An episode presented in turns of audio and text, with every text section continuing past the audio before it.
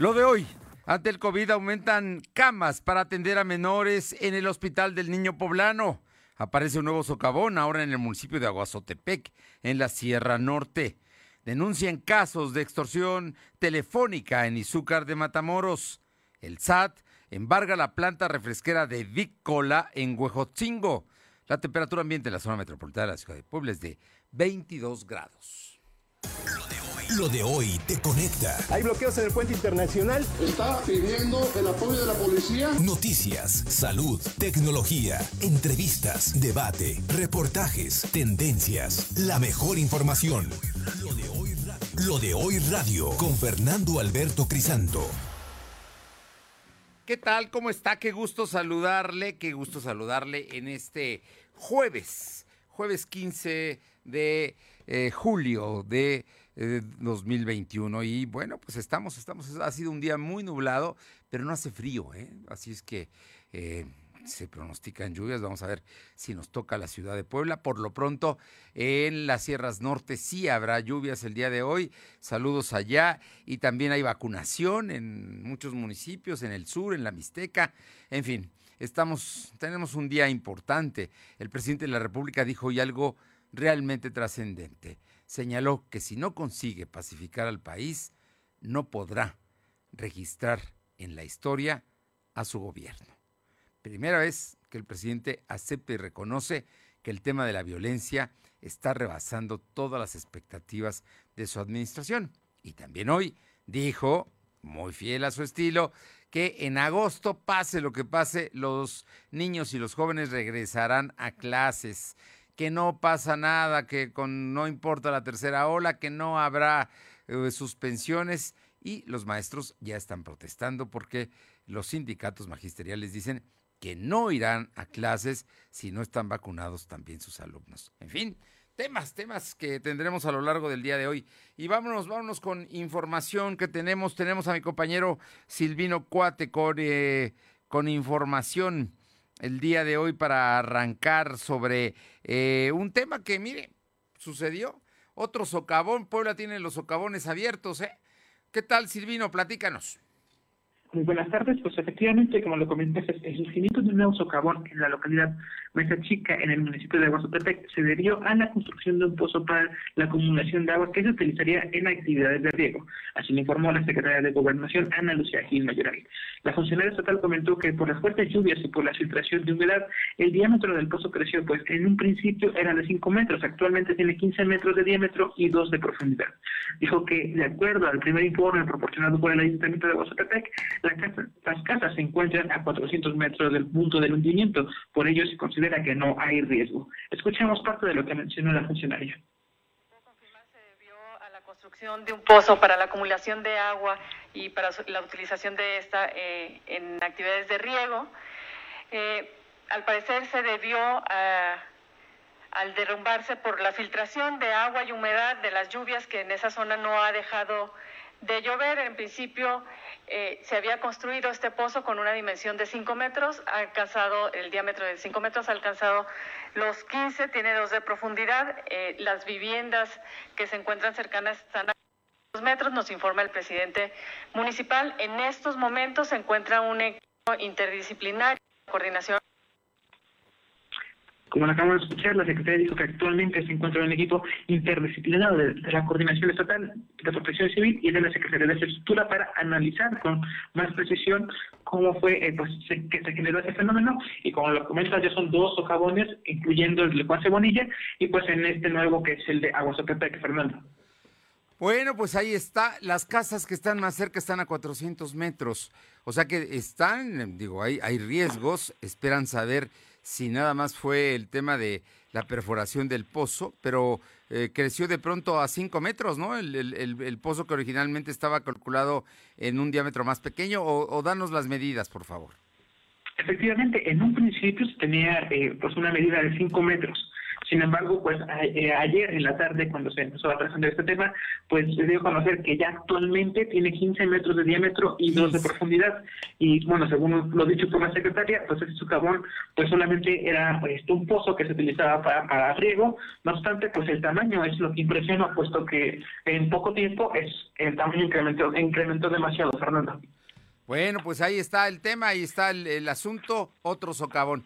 Oye, y pasando al tema de eh, las vacunaciones, ayer no se dieron a conocer resultados porque no hubo conferencia de prensa del secretario de Salud. Hoy se dan a conocer resultados de las últimas 48 horas y el asunto, el asunto sigue, ya está aumentando en Puebla. Originalmente manteníamos una tasa leve, pero ahorita, estos dos últimos días, aumentó el número de personas eh, contagiadas y también hospitalizadas, no así el de muertos. Efectivamente, esta mañana la Secretaría de Salud registró 245 nuevos enfermos de coronavirus y 8 defunciones. Actualmente, 88.347 acumulados y 12.845 fallecidos. El secretario de Salud, José Antonio Martínez García, explicó que el martes por la noche se registraron 118 enfermos y el miércoles fueron 127. En relación a los decesos, el martes fueron 3 y el miércoles 5 fallecidos. Indicó que hay 259 casos activos distribuidos en 23 municipios. Además, se tienen registrados 187 pacientes hospitalizados, 27 se encuentran graves. Y ante esta situación, pues comentó que en caso de que continúen aumentando los contagios COVID en menores de edad, la Secretaría de Salud de Puebla habilitaría hasta 30 camas para su atención en el Hospital para el Niño Poblano, así lo informó el secretario. El funcionario explicó que dicha nosocomio cuenta con áreas aisladas con cinco camas disponibles, la cual podría ampliarse hasta 10 de ser necesario. Sin embargo, existe un si existe un repunte más evidente, pues también se estaría habilitando la, eh, se, va a habilitar el área de hemodiálisis con una capacidad de 20 camas que estarían sumando un total de 30 camas, tal como se hizo en diciembre cuando también hubo un repunte. Agregó que para detectar nuevas variantes COVID, la prueba se están enviando al INGRE, sin embargo, pues es muy costoso y esas pruebas se están haciendo de manera aleatoria. Dijo que ya finalizó la vacunación en la Sierra Norte y Nororiental de Puebla, donde se aplicaron 62.161 vacunas. Además, este jueves comenzará la inoculación en 41 municipios al interior del estado para personas de 40 años y la segunda dosis para los de 50. Por su parte, la secretaria de Gobernación, Ana Lucía Gino Llorán, dijo que aún no se tiene una decisión sobre si las guarderías del INSE y privadas deberían cerrar ante la tercera ola de contagios. Fernando en la lista de los municipios donde se está vacunando hoy, mañana y pasado? Efectivamente, los municipios que se contemplan pues son los siguientes, son Libres, Nopaluca, eh, Tlachichula, Tlachichuca, eh, Tlachichuca. Calpan, Morelos. A ver, a ver, a ver, a ver. Eh, no, no, no, no, repite, es Tlachichuca. A ver, vamos a empezar desde el principio, porque te tapé y no, no se escuchó bien. A ver, empezamos con Libres. Efectivamente, se encuentra Libres, Chalchicomula de la de Chalchicomula. Chalchicomula, ¿qué ciudad Cerdán? Ajá. Efectivamente, Tlachichuca. Tlachichuca. Acte, Acteopan. Acteopan, sí, sí, sí. Aljojuca. Uh Apexcan. Alchichila. Alchichihuaca. Alchichintla. Alchichica. Alchichica. Efectivamente, Cañada de Morelos. Costalan. Cohuacán. Cohuecan, Cohuecan. Ajá. También se encuentran Coapixtla de Madero. Sí. Cuautinchan, uh Domingo Arenas, Esperanza, La Fragua, sí. Mazapiltepec de Juárez, Neoltica, Ocotepec, Oriental, Quimixtlán, Rafael Garjales, San Diego, La Mesa Tochimichitingo, San Felipe Teotlalcingo, San Jerónimo de Tecuanipa, San José Chiapa, San José Neotla, San, San, Juan Atenco, San Miguel Sosla, San Nicolás Buenos Aires, San Nicolás de los Ranchos, Tehuacán, Tenquilmanalco, eh, Tlaltenalco, Xicotlán, Xoquitepec, Susla y San Martín Texmelucan, Fernando. Son 41 municipios. Algunos están, eh, digamos que en la región de Tehuacán, más o menos, y de Ciudad Cerdán, que nos están escuchando ahorita por ahí. Y hay otros que están ubicados en la región de San Martín, Texmelucan, eh, como San Martín propio, y Nealtican, y algunos otros que se están también ahí hay vacunaciones. Son 41 municipios para que la gente sepa que hoy, mañana y pasado se están colocando segundas dosis para mayores de 50 años y primera para los mayores de 40. Efectivamente, también a las mujeres embarazadas que ya tienen más de tres meses. Bueno, ellas, ellas tienen en todas partes, ellas están contempladas en todas, en todas las vacunaciones, quien tenga más de tres meses eh, para irse a vacunar. Muy bien, gracias. Buenas tardes. Buenas tardes y vámonos con mi compañera. Antes le comento que, bueno, pues eh, recuerda que en Explanada Puebla el verano está en modo on. Aprovechar las rebajas de verano y también visitar la feria. Visita Explanada Puebla y pasa un momento inigualable. Recuerda, hay que ir a Explanada Puebla. Vamos con mi compañera ahora, Aure Navarro, que tiene información, Aure del Partido Acción Nacional. Aure, te, ah, te, escuchamos eh, el tema de, bueno, mm, eh, eh, los diputados federales están aquí reunidos del Partido Acción Nacional de una importante región del país. Buenas tardes, pues efectivamente, Fernando Auditorio, como bien lo mencionas, Puebla sede del sexto encuentro para determinar la agenda legislativa de Acción Nacional. En el marco del sexto encuentro, pues precisamente los diputados federales electos de la Ciudad de México, de Puebla, Yucatán y Veracruz, pues estuvieron en este encuentro. Y el coordinador de la agenda legislativa, Romero, hizo un a los próximos legisladores a hacer una oposición responsable que vele por los intereses reales de los ciudadanos, con temas que permitan generar un verdadero cambio para el país. Romero Herrera enfatizó que es importante atender que en este momento pues es crucial comprender la dimensión de la responsabilidad que tiene la próxima legislatura, que tendrá un papel no solo como oposición, Fernando, sino con la conformación de verdaderas... A ver, eh, Aure, Aure, tenemos problemas, Aure, Aure, tenemos problemas con tu transmisión está entrando muy atropellada, con mucho ruido. A ver si te, se te puedes mover y la mejoramos, porque es importante lo que dicen los diputados federales del PAN. Hay que recordar que ellos van a ser la principal oposición a Morena en, en la próxima Cámara Federal. Te escuchamos entonces, Aure. Sí, Fernando, como te comentaba, pues la fue para determinar la agenda legislativa de acción nacional en el marco de este encuentro entre los diputados federales electos de la Ciudad de Puebla, Yucatán y Veracruz, pues el coordinador de la Agenda Legislativa, Jorge Romero, hizo un llamado a los próximos legisladores a hacer una oposición responsable que viene por los intereses reales de los ciudadanos, con temas que permitan, pues dijo, generar un verdadero cambio del país. Romero Herrera enfatizó que es importante entender que en este momento, pues es verdaderamente Juan Fernando, comprender la dimensión de la responsabilidad que tiene la próxima legislatura, que tendrá un partido no como oposición, sino en la conformación de propuestas reales que le sirvan a los ciudadanos para enfrentar la situación actual con la que atraviesa. Por su parte, el diputado federal electo Santiago Prir dio sus homónimos a no bajar la guardia y marcar la diferencia. Un mejor futuro para México, Fernando. Bien, muchas gracias, Aure. Gracias. Vamos con mi compañera Alba Méndez, porque, bueno, pues los empresarios están resintiendo ya la reducción de los aforos que se están en el decreto del gobierno del estado de Puebla por el tema de la pandemia. Te escuchamos, Alma.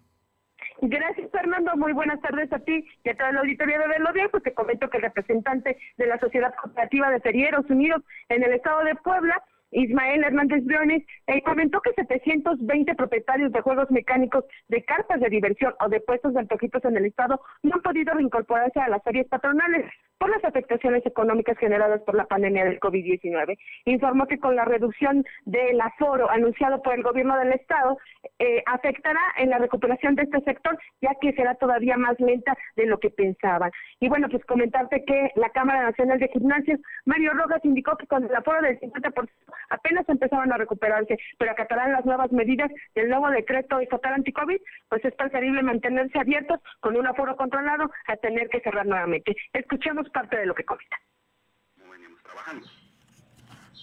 Ya nos ayuda un poquito a empezar a, recuperarse. Mm, pero no todas las festividades del Estado eh, se están realizando. Hay muchos comités o presidentes municipales tienen miedo de realizar la festividad. Entonces son muy pocos los que pues están tratando de, empezar a festejar sus fiestas patronales, dentro del cual pues, nos dan oportunidad algunos compañeros. La información, Fernando. Muchas gracias, Alma.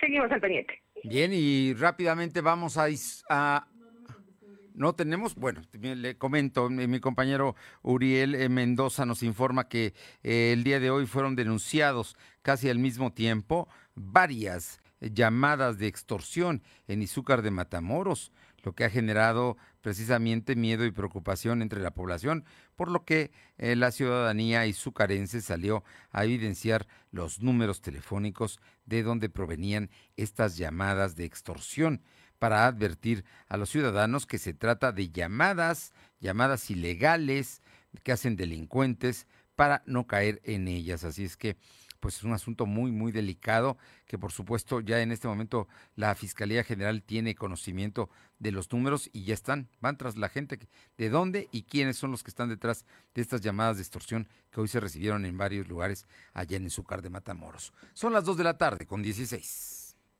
Lo de hoy es estar bien informado. No te desconectes. En breve regresamos. Regresamos.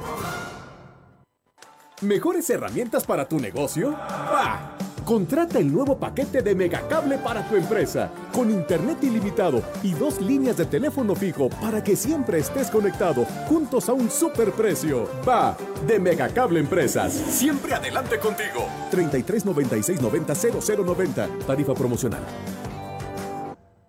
Lo de hoy es para ti. Conéctate a www.lodehoy.com.mx y suscríbete para recibir la mejor información en tu email. La vacunación contra la COVID-19 sigue en marcha. Están llegando millones de dosis eficaces y seguras aprobadas por organismos en todo el mundo. Muy pronto será tu turno. Visita mivacuna.salud.gov.mx. Recuerda, la vacunación es universal, gratuita y voluntaria. Cuidémonos entre todos, vacúnate y no bajes la guardia. Secretaría de Salud. Este programa es público ajeno a cualquier partido político. Queda prohibido el uso para fines distintos a los establecidos en el programa. Escúchanos en Spotify. Búscanos como LDH Noticias. El Programa Nacional de Vacunación COVID-19 se realiza en diversas etapas en todo México y en la CNDH estamos atentos para que todas las personas sean vacunadas. Si sufriste discriminación o te negaron la vacuna sin justificación, comunícate al 800-715-2000, donde te orientaremos al respecto. Recuerda que el acceso a la vacuna es un derecho y debe estar garantizado para todas las personas. Comisión Nacional de los Derechos Humanos, defendemos al pueblo. Lo de hoy es estar bien informado. Estamos de vuelta con Fernando Alberto Crisanto. Los personajes de hoy, las ideas y los hechos se comparten en la entrevista. Bien, y está en la línea y le agradezco muchísimo a la diputada federal Carolina Boregar que nos haya tomado la llamada porque está en una reunión, en una reunión de diputados panista de, distintos estados del país. Y Caro, aparte de felicitarte por el resolutivo del Tribunal Electoral del Poder Judicial de la Federación, que falló definitivamente a tu favor el día de ayer, eres ya diputada federal a pesar de las impugnaciones de Morena. Eso es importante y también que nos platiques de la agenda legislativa que están preparando los diputados federales. Muy buenas tardes y muchísimas gracias.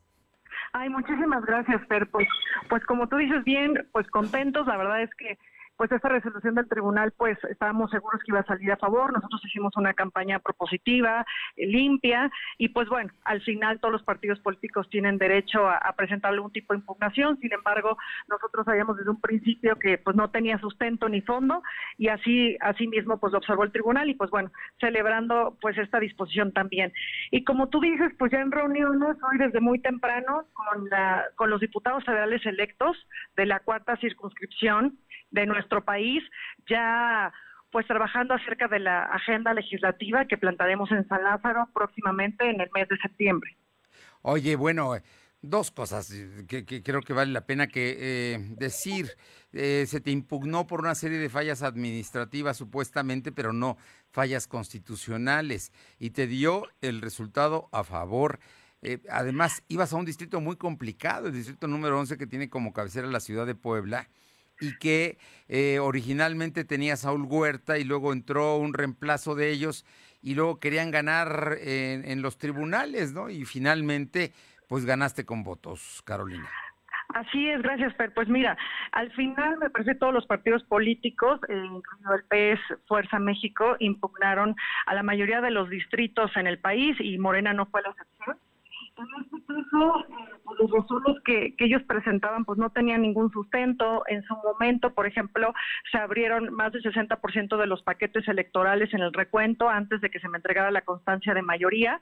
Entonces, y ahí pudimos observar todos los, los que estuvimos en ese recuento, todos los partidos políticos estuvieron representados, es que los errores que hubo prácticamente fueron errores humanos, de reconocerse la labor ciudadana de línea, de los funcionarios de casilla, y, y, además el resultado no se movió, incluso creció un poco a mi favor. Y por un lado también vivimos el 6 de junio, hay que decirlo, una contienda en paz, sin incidentes, sin ningún tipo de reporte que fuera atípico. Así que, pues bueno, al final ese sello de la casa de Morena, de siempre estar en contra de cuando pierden y estar a favor cuando ganan. Así que pues no era la excepción. Y, y eso es lo que al final el Tribunal eh, del Poder Judicial de la Federación un tribunal electoral eh, ayer votó en este sentido, pues dando cuenta de que pues, había sido una votación pues limpia, una jornada en paz. Oye, pero votó por unanimidad, así es que pues, la verdad es que te felicito y bueno, ¿qué te digo? Me parece que simplemente se acató la voluntad popular. Pero precisamente a esa voluntad popular que tú vas a representar en el Congreso Federal, esa voluntad popular, ¿cuáles son los puntos de la agenda que tendrán los panistas primordialmente? Me imagino que están en ese proceso de elaborarla, pero ya tienen más o menos alguna idea de cómo se hará esa agenda, qué será lo prioritario.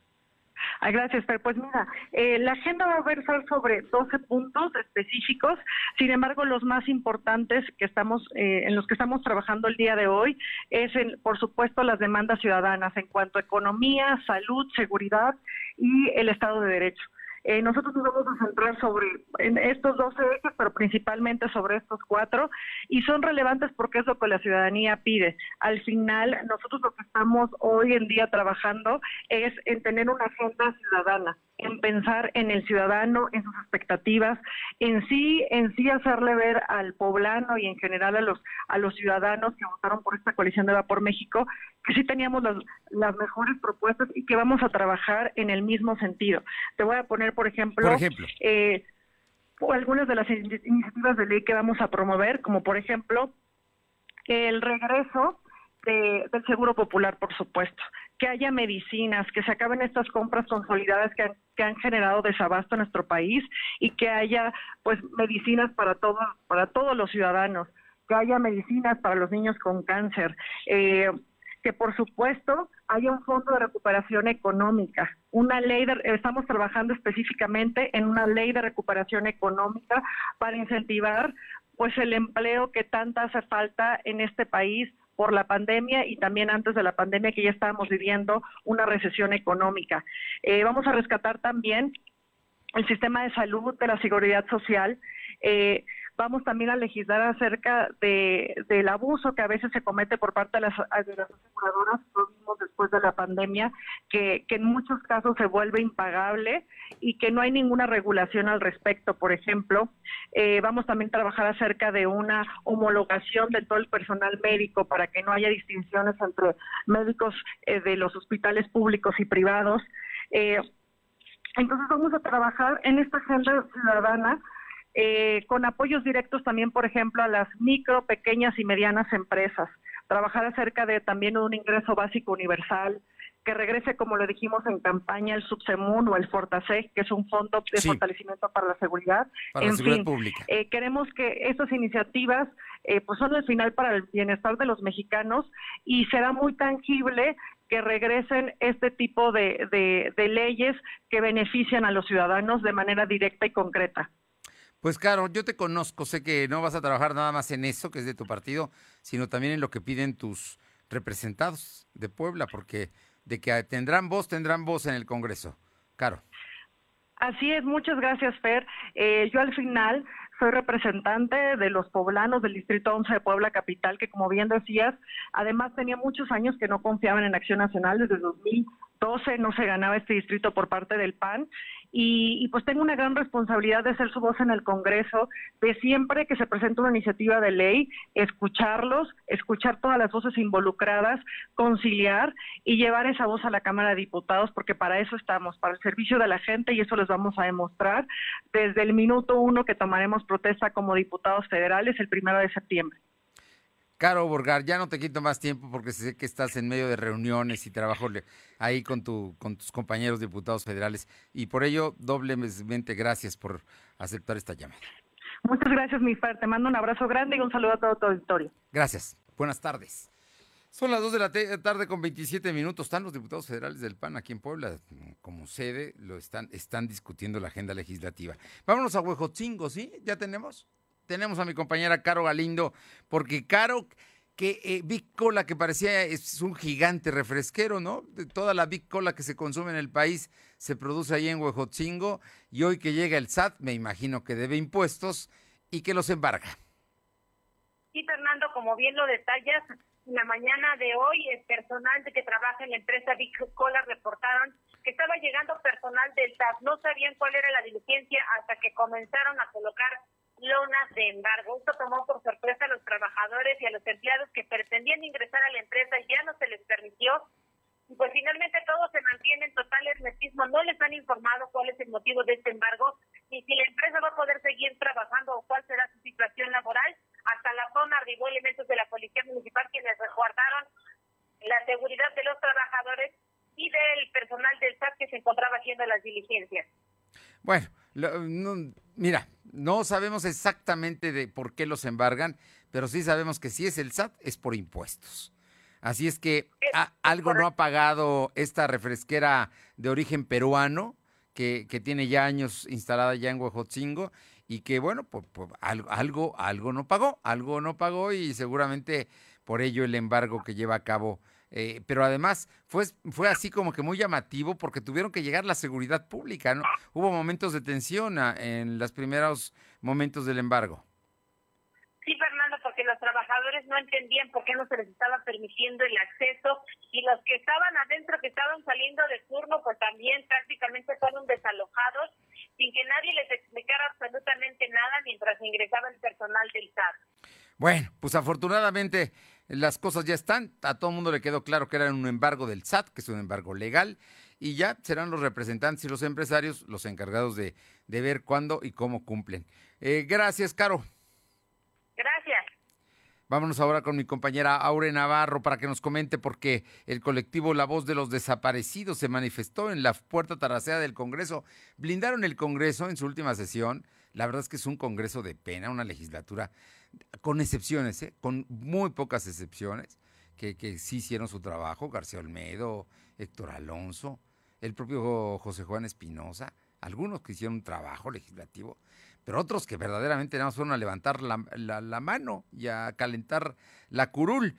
Pero bueno, pues simplemente dejaron legislaturas pendientes y se habían comprometido y habían firmado que las iban a, a, discutir y en su caso a aprobar o a desechar, pero las iban a discutir. Nada de eso ocurrió. Aure Navarro, cuéntanos.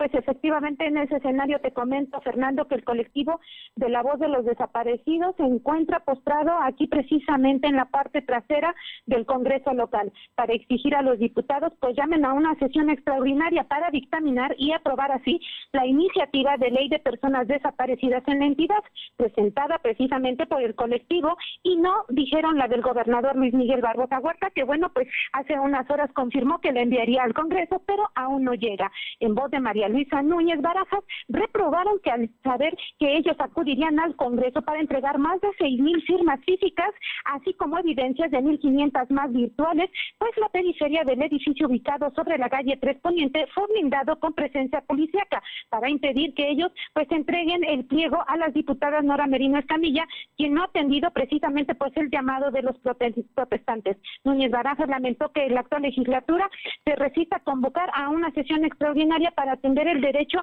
de búsqueda para más de 2.700 desaparecidos en la entidad y bueno, pues ellos dijeron que iban a continuar aquí precisamente hasta que los diputados salgan y les den voz. Aún así, bueno, pues te puedo comentar también, Fernando, en este tema que diputados locales ya de las diferentes fuerzas políticas, tanto como del PAN, Morena, PRD, así como sin partido, como Marcelo Almaguer, Mónica Rodríguez de la Vecchia, Estefanía Rodríguez y Jonathan Collantes, entre otros, pues salieron de la última sesión ordinaria que se está desarrollando en estos momentos, Fernando, para atender la petición del colectivo de la voz de los desaparecidos, comprometiéndose así ya a convocar a una sesión extraordinaria para aprobar el proyecto de ley que familiares y especialistas trabajaron, dijeron, desde el 2019. Después de varios minutos de escuchar a los familiares en sus protestas y derechos, pues para atender esta ley que ellos han trabajado con Leidero y otros especialistas, tanto la panista Mónica de la Vecchia como eh, de Morena Estefanía Rodríguez se pues a realizar una sesión extraordinaria y convocar a ver si así es que el resto de los diputados pues deciden por fin aprobar esta ley sin comprometerse a que sea justamente la del colectivo la que sea aprobada y no la del gobernador Fernando.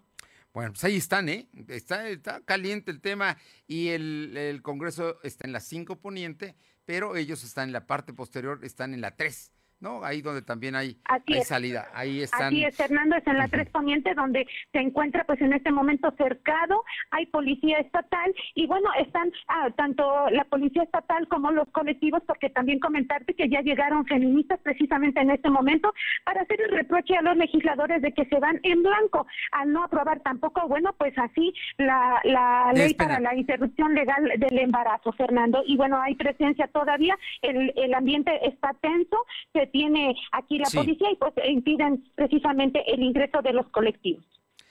Temas, ¿eh? Mira qué Congreso se va blindado, se va por la puerta de atrás, que es donde pueden atender a, la gente, a los poblanos que ellos representan.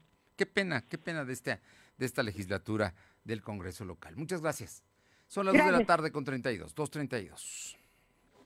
Lo de hoy es estar bien informado. No te desconectes. En breve regresamos. Regresamos. Chicos, aquí está su cuenta. ¿Qué creen? ¿Se te olvidó la cartera? Si tienes celular, paga con Cody. Busca Cody en la aplicación móvil de tu banco o institución financiera. Escanea el código QR del negocio, pon la cantidad a pagar, autoriza el pago y listo. Es muy fácil. Conoce más en cody.org.mx.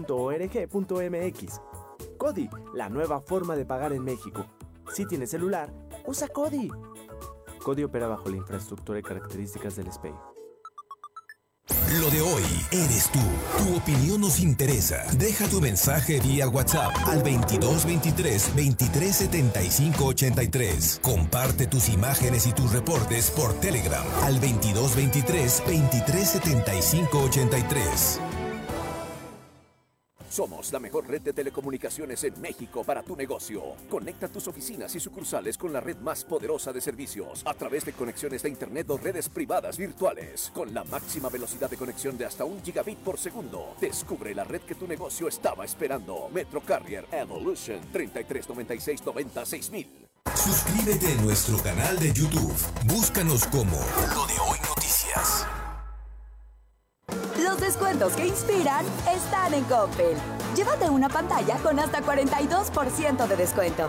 Encuentra la mayor variedad de modelos y marcas que inspiran a divertirse a lo grande. Mejora tu vida. Coppel. Vigencia del 3 al 31 de julio. Consulta códigos participantes en tienda y coppel.com. Lo de hoy es estar bien informado. Estamos de vuelta con Fernando Alberto Crisanto. Los personajes de hoy, las ideas y los hechos se comparten en la entrevista. Y esta tarde le agradezco mucho al maestro Rodolfo Cruz Vadillo, catedrático de la Facultad de Educación de la UPAEP, platicar con él, eh, Rodolfo, porque en este momento vamos a empezar a ver un debate. en torno al regreso a clases en agosto. El presidente de la República ha dicho que hoy, hoy en la mañana dijo que invariablemente se van a regresar todos los niños, todos los jóvenes a clases en agosto. Los padres de familia dicen que no.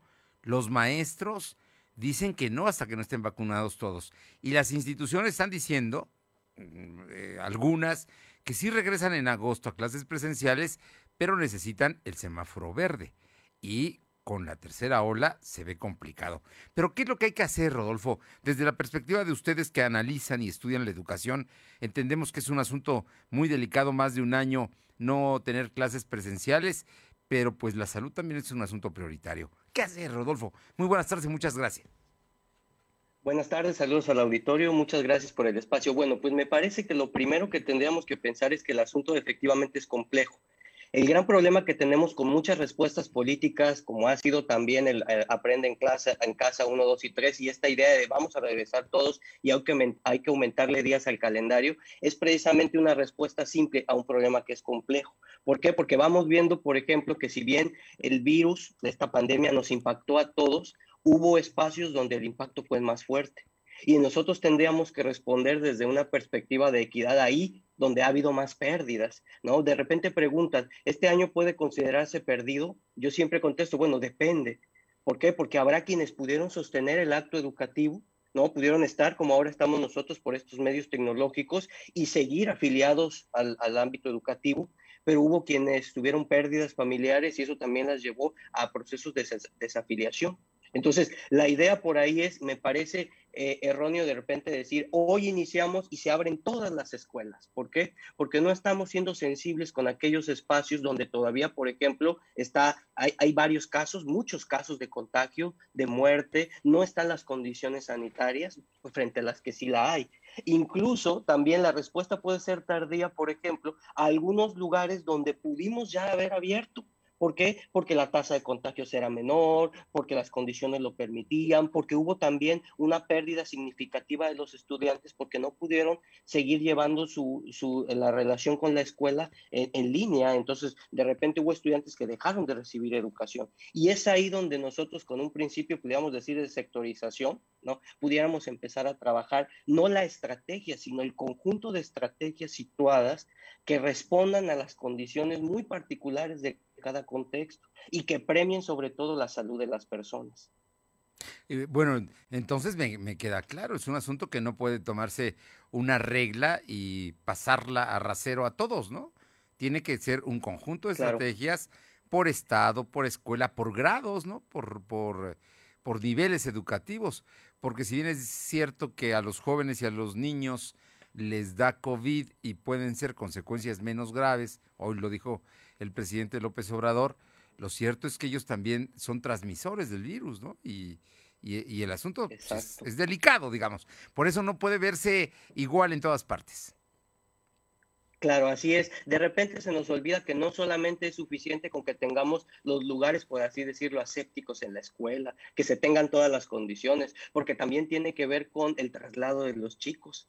O sea, no solamente, ellos no mágicamente aparecen en las instituciones escolares, implica un, todo un recorrido matutino, vespertino, a donde van y ahí también se contagian y ahí también contagian. Entonces, me parece que todo eso no puede ser una solución, eh, lo, lo reitero, simple, es decir, abramos todo, porque a veces puede sonar como muy grosero políticamente hablando, porque este, este regresemos todos, también pareciera que da cuenta como de, eh, aquí nada ha pasado, vamos a hacer como que nada pasó, sigamos con nuestras prácticas y nuestra rutina de siempre, cuando en realidad sí ha pasado. Tendríamos que pensar dónde está el nivel de, muertes más alto y cómo van a regresar esos chicos, qué tipo de énfasis tenemos que hacer con aquellos, ¿no? Por ejemplo, la investigación nos da luz en muchos elementos. no hace mucho salió un trabajo de, de, la torre donde dice, a ver, eh, eh, el problema es que iniciamos, por ejemplo, con, con Campeche, pero Campeche, en sentido estricto, no estaba tan afectado como otros lugares donde pudimos haber iniciado. ahí está la perspectiva de equidad que no está presente. Oye, Roberto, Rodolfo, perdón, Rodolfo, pero Campeche volvió a suspender clases en cuanto empezó a aumentar el número de contagios. Ese es un ejemplo, ¿no? Exacto, o sea, eh, sí, sí, y un ejemplo, o sea, de que a lo mejor no, todavía no, no estamos preparados como para decir todo está dispuesto y aquí como si nada. Y otro ejemplo también de que posiblemente Campeche pudo haber seguido sosteniendo su trabajo en línea y no hubiera pasado mayor cosa, o sea, un, mayor problema. Sin embargo, hay espacios donde eh, la actividad, como quien dice, educativa, por el, lugar donde se encuentran, pues sí ha sido, se ha ido a la baja. Ahorita nos tendría que preguntar qué es lo que viene después de la pandemia. Sí y me parece que lo que está aumentando es las formas de desigualdad. O sea, lo que está aumentando es la desigualdad educativa, es decir, la diferencia entre la cantidad de conocimientos que puede llegar a tener un chico de determinada edad frente a otro que está en otro espacio. Y entonces, en este retorno, lo que nosotros tendríamos que pensar es cómo hacer para que eso que se ha perdido, porque por desgracia quienes más han perdido son quienes menos tenían. ¿Cómo le podemos hacer para que ellos se afilian nuevamente al sistema educativo, pero además les demos una respuesta que permite más o menos nivelarse con aquellos que pudieron seguir sosteniendo su trabajo a distancia, por ejemplo? Pues hay, bueno, en este país de desigualdades es claro que hay familias eh, jóvenes y niños que tienen más oportunidades y otras que tienen menos, ¿no? Y las condiciones no son las mismas. Eh, yo, yo te pregunto esto porque... Em, recomendaciones. ¿Tú, ¿Tú qué recomendación le harías a, la, a, la, autoridad educativa, a los padres de familia, a los maestros? para Porque finalmente ellos toman una decisión. Claro que los jóvenes y los niños están inquietos, ya quieren regresar y es lógico que lo quieran hacer, pero hay que cuidar su salud. Claro, me parece que aquí tendríamos que aplicar un principio que, he llamado de inclusividad. O sea, el primero que tiene que ver como político, es decir, estos principios de sectorización, que tiene que ver con el lugar geográfico, ¿no? Y cómo atravesamos, por ejemplo, ese, ese, ese espacio geográfico con, vamos a poner, cómo estaban las condiciones de reprobación, de abandono escolar, de rezago escolar. O sea, es, si cruzamos esto con, por ejemplo, los datos que tenemos en el lugar, cómo están las muertes, cómo están los contagios, tenemos información, un mapa general para decir, a ver, ¿a dónde nos conviene y es posible iniciar? Por hacer un énfasis también, por responder educativamente, pero también por pensar que habrá lugares que todavía no que todavía necesitaremos estar en a distancia. Ahora, eso es lo que toca políticamente. Para los profesores, tenemos que pensar en ciertas, ciertos elementos que Bonal y Tarabini llaman educabilidad y, en, y ineducabilidad. Por ejemplo, el profesor tiene que empezar a hacer un diagnóstico acerca de las condiciones que hay de educabilidad. Es decir, está la escuela preparada, tiene, tiene todos los elementos, hay los padres de familia están eh, con suficiente apoyo para los estudiantes, el estudiante tiene las condiciones para aprender y hay elementos de ocio. Son cuatro, son cuatro condiciones que necesitamos para que haya educabilidad. Eso es lo que le toca a los profes y tendríamos que ir pensando un, tercer punto para finalizar e, e, esta parte de las estrategias que tiene que ver con la accesibilidad. ¿Cómo hacemos accesible la escuela, los contenidos? ¿Cómo hacemos accesible lo que tienen que aprender? Y cómo también esta accesibilidad es comprensible ahí donde ha pegado a las familias, donde el chico no va a regresar de la mejor forma, no va a tener la disposición para el aprendizaje porque efectivamente está golpeado. Entonces necesitamos hablar así tres elementos, esta cuestión de sectorización, la de educabilidad y la de accesibilidad para el retorno. Y, estos están articulados, no son pensados separadamente, ¿no? van, van articulados. Pues, Rodolfo, no sé, nos das luz a un asunto que es complejo, que no es una sola decisión política y la voluntad de nadie, así sea el presidente de la República, que tiene que ver con varios factores y donde tienen que participar todas las partes que integran el sector educativo. Las autoridades, sí, los maestros, por supuesto, y los padres de familia, ¿no? Más, más allá de, de un asunto nada más de voluntad de querer que regresen ya a clases en agosto. Claro, así es. Pues Roberto, te agradezco, Rodolfo, Rodolfo Cruz Vadillo.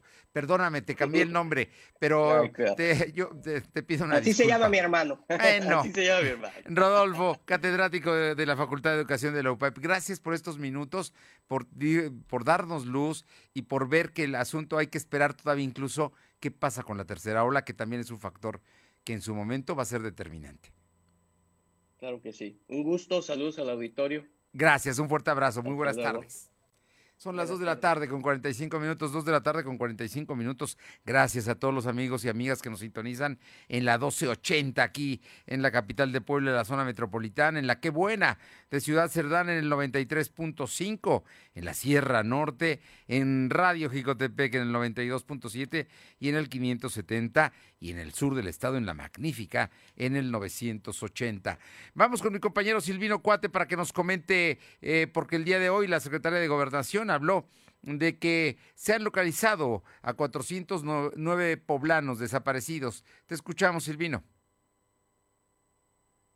Bueno, no, parece que tenemos problemas con la comunicación con mi compañero Silvino Cuate. Vamos a ver si, si ya lo tenemos en la línea para que, para que nos comente. Y es que hoy la secretaria de Gobernación, Ana Lucía Gil, informó que la Comisión de Búsqueda en Puebla ha localizado a 409 personas desaparecidas. Te escuchamos, Silvino. Bueno, pues no. bueno. Ya, este, ya te escuchamos, Silvino. ¿Qué dice la funcionaria que explicó que esta cifra de, de personas eh, desaparecidas y que ya fueron halladas? Efectivamente, la funcionaria estatal explicó que de la cifra total, 216 son mujeres y 193 hombres. Sin embargo, no detalló el periodo en que fueron localizadas. Estos datos apuntan que del total de personas localizadas, las mujeres son el sector más vulnerable, pues representan el 52.81% de los localizados, mientras que los hombres son el 47%. En este mismo sentido, el gobernador Miguel Barrosa Huerta aseguró que tienen preparado una iniciativa de personas desaparecidas para Puebla que podría ser avalada en una sesión extraordinaria. Sin embargo, el mandatario poblano aseguró que no hay una ausencia de legislación porque hay una ley general a nivel nacional, Fernando. Bueno, hay una ley general, pero no hay una ley estatal y ahí es donde algunos poblanos están exigiendo que haya ley estatal.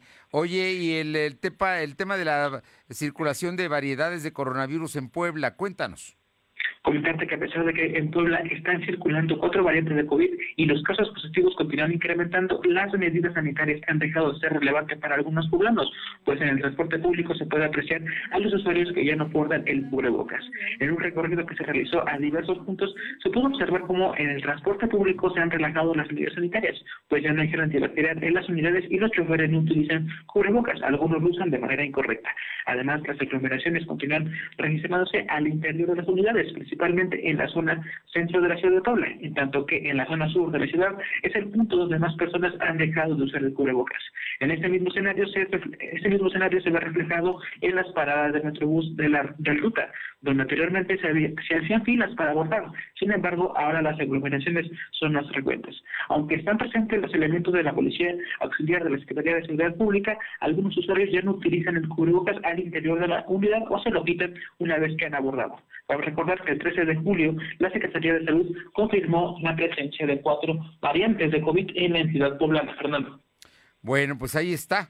Se ha, eh, se ha, relajado la sana distancia, las medidas preventivas, el transporte público es un ejemplo, te subiste al transporte, escuchaste, viste a la gente y bueno, pues el asunto es que ahora las... Mm, las partes, las formas de coronavirus que están, si en este momento se están propagando, son más agresivas estas variantes y pueden eh, enfermar más rápido y a más gente. Hay que tenerlo en cuenta. Muchas gracias. Buenas tardes. Aure Navarro, cuéntame, la mesa directiva del Congreso local, eh, pues has recibido presiones, pero pues eso es normal, para eso se, eh, para ello se alquilaron como diputados, ¿no? ¿O qué querían? Que no pasara nada, que nadie les pidiera nada. Te escuchamos, Aure. Pues eh, les comento que el Tribunal Electoral del Poder Judicial de la Federación avaló el triunfo de Carolina Uregar Martínez como diputada federal electa de la Alianza Va por México. Fue en sesión virtual donde la máxima autoridad electoral determinó este miércoles que el juicio presentado por Morena a través de Marco Vinicio Hernández ante el INE pues fue desechado al no tener sustento sobre el recurso. De esta forma la panista fue refrendada como la próxima representante electa del Distrito 11 de Puebla Capital al haber ganado en la elección del 6 de junio, donde compitió precisamente con Carlos Hernández, quien ocupó la candidatura luego de que Saúl Huerta pues fuera señalado de cometer abuso sexual contra menores de edad. Después de eso, Carolina Boregar pues, ha destacado que ahora está más comprometida que nunca con los poblanos para dar resultados en favor precisamente del Estado de Puebla, con una agenda propia y la común que se tiene con los legisladores federales electos del PRI. Fernando. Bueno, pues ahí está el asunto de Carolina Boregar. Te agradezco mucho, Aure. Gracias. Y precisamente Aure Navarro nos comentaba que la presidenta de la mesa directiva del Congreso Local, María del Carmen Cabrera, reconoció que a lo largo de los últimos meses han recibido presiones para aprobar la ley para la interrupción legal de los embarazos, misma que van a dejar ya en la congeladora para que sea la próxima legislatura la que la atienda, si la atiende. La congresista del Partido del Trabajo defendió que desde que esta iniciativa fue presentada se atendió, por lo que no hay razón para que los diputados eh, cedan a presiones, en especial si es que no se trata de legislar al vapor o por intereses políticos. Pero tiene meses. Lo podrían haber rechazado. No lo hicieron, simplemente dejaron que entrara. Y ahí se quedó, y ahí se quedó, y ahora la mandan a la congeladora. Vamos con mi compañera Alma Méndez. Alma, te escucho.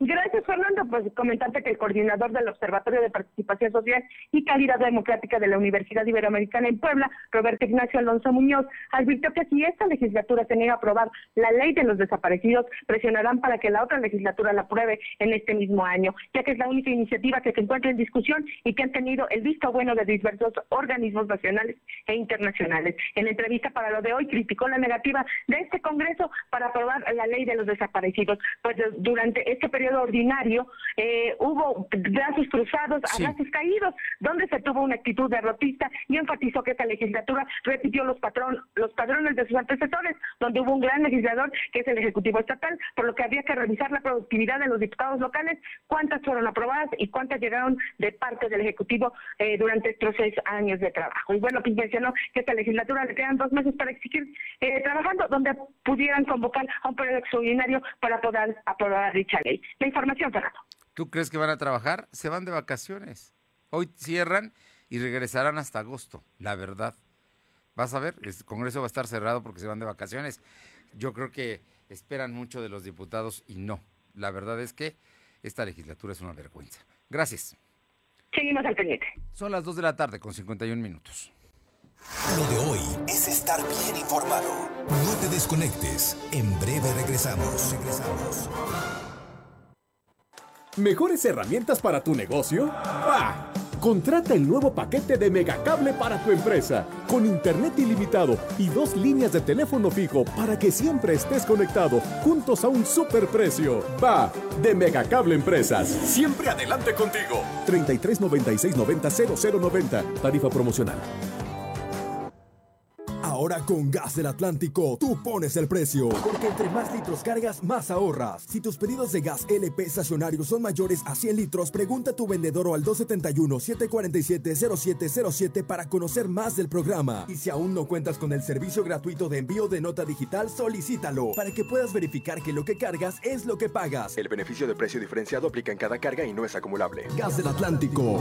En México, el sol sale para todos. Buscando el bienestar de la gente. En el PRD creemos que las decisiones deben ser de todas y todos los mexicanos y no de una sola persona. Porque queremos que todas y todos vivan mejor. Impulsamos apoyos económicos para que se superen los más necesitados y no para pedirle su voto. Exigiendo servicios de calidad en educación, salud y vivienda. Eso es un México más justo y con la participación de todas y todos podemos hacerlo. El sol sale para todos. PRD. Somos la mejor red de telecomunicaciones en México para tu negocio. Conecta tus oficinas y sucursales con la red más poderosa de servicios a través de conexiones de Internet o redes privadas virtuales con la máxima velocidad de conexión de hasta un gigabit por segundo. Descubre la red que tu negocio estaba esperando. Metro Carrier Evolution 3396 Lo de hoy es estar bien informado. Estamos de vuelta con Fernando Alberto Crisanto.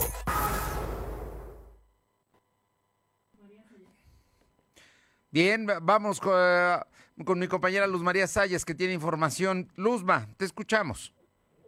Hola Fernando, muy buenas tardes para ti nuestros amigos de lo de hoy. Te comento que en el municipio de Tecamachalco, Puebla, hoy por la mañana, Emiliano N., de 21 años de edad, era policía de Toxtepec, fue privado de la vida hechos que se llevaron a cabo a la altura de la 16 Sur en la villita de Tecamachalco, cuando sujetos desconocidos le impiden que continuara su camino. Al lugar llegaron policía municipal y servicios de emergencia a brindarle los primeros auxilios. Lamentablemente, ya no contaba con signos vitales. Cabe mencionar que en este municipio apenas llevaba 15 días trabajando como elemento de seguridad pública. Anteriormente prestaba sus servicios en el municipio de Buscolotla y Tecamachalco. Hasta el momento, las autoridades municipales del mencionado municipio no han dado a conocer ningún comunicado ante este hecho lamentable. Al lugar también llegaron elementos de la Agencia Estatal de Investigaciones para iniciar con una carpeta. Parte lamentable de la inseguridad en esta región. Hasta aquí mi reporte, regreso contigo. Gracias. Y aproximadamente 15 centroamericanos fueron asegurados por personal del Instituto Nacional de Migración en la autopista Puebla a Catzingo, a la altura de la caseta de Amozoc, la isla México-Puebla. Eh, los centroamericanos están a resguardo de migración para determinar su situación legal. Vamos con mi compañera Caro Galindo a San Martín Texmelucan. Caro, te escuchamos al auditorio comentarte que este día elementos de tránsito municipal lograron frustrar el asalto a un transeúnte en las inmediaciones de lo que es bomberos, decirte que cuando los delincuentes estaban asaltando a este hombre de 39 años de edad, que ya estaban golpeando, intervinieron, sin embargo los delincuentes se dieron a la fuga rumbo a la colonia Carrillo Puerto, ya no pudieron ser detenidos, sin embargo, pues la víctima fue trasladada al área de bomberos donde recibió atención médica y pues se fue a su casa, únicamente quedó en un susto. Bueno, afortunadamente, pero bueno, ahí se ve que están trabajando los policías. Gracias. Gracias.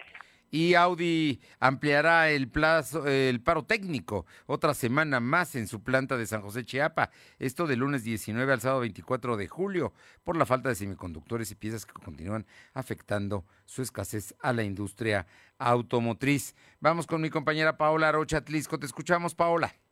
¿Qué tal? Muy buenas tardes y comentarles que la, por la tercera oleada de COVID en Atlisco se cancelan diversas actividades, entre ellas, pues lo que es la fiesta patronal de eh, la colonia Santa Rosa Chapulapa, así como también la fiesta patronal de la Magdalena Chocopan, esta es una comunidad, y también de la Virgen María. Así que bueno, pues estas serán parte de las actividades que se estarían cancelando, esto por temas de la pandemia.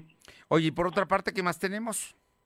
Así es, comentarles que la madrugada, pues ya de este jueves, alrededor de las 3, 4 de la mañana, bueno, pues se presentó un incidente en la colonia Benito Juárez, en donde un hombre fue atropellado. Hasta el lugar arribaron elementos de seguridad pública, así como paramédicos, quienes confirmaron que ya no contaba con signos vitales. No se detuvo al o los responsables y se desconoce hasta el momento la identidad de esta persona que quedó en el asfalto. Bueno, temas, temas que se dan en la vida de las ciudades como es Atlisco, incluyendo la madrugada, ¿no? Uno podría pensar que está tranquilo, pero no. Muchísimas gracias. Buenas tardes. Buenas tardes. Y eh, por otra parte, le comento que dan luz verde a la reforma eléctrica de López Obrador. La reforma eléctrica impulsada por el presidente Andrés Manuel López Obrador podrá entrar en vigor luego de haber sido suspendida totalmente por dos jueces federales en marzo pasado. El primer tribunal colegiado especializado en competencia económica resolvió hoy, por dos votos contra uno, que no proceden por ahora las suspensiones definitivas contra la reforma a la ley de la industria eléctrica publicada el 9 de marzo, por lo cual se debe dar preferencia a la Comisión Federal de Electricidad sobre empresas generadoras privadas. Bien, ya nos vamos, gracias por haber estado con nosotros. Espero que le haya gustado ayer el partido de México, México contra Guatemala. No fue nada extraordinario, pero por lo menos México ganó 3-0, así es que este asunto, eh, la verdad es que México ahí va a pesar de todo y sabe que no hubo gritos homofóbicos, porque eso, eh, eso puede generar eh, la, que México tenga que jugar las eliminatorias sin gente aquí en nuestro país. Finalmente le comento que la nueva plataforma para de citas para tramitar pasaportes que presumió la Secretaría de Relaciones Exteriores se encuentra fuera de servicio desde el lunes de esta semana. Si usted quiere tener un pasaporte no lo puede conseguir. Desde entonces y hasta la una y media de este jueves, los mexicanos no pueden agendar una cita para obtener su documento ni a través de la página de internet de la Cancillería ni vía telefónica. ¿Qué tal? Eh? La ineficiencia de algunas dependencias públicas. Es jueves, pásela bien, que tenga buena tarde, vamos a cuidarnos. Nos encontramos mañana en punto de las 2. Gracias. Fernando Alberto Crisanto te presentó Lo de hoy radio. Lo de hoy radio. Te esperamos de lunes a viernes, de 2 a 3 de la tarde por esta frecuencia, en la cobertura más amplia a nivel estatal. Y síguenos en internet www.lodehoy.com.mx y en nuestras redes sociales como arroba LDH Noticias. Lo de hoy radio.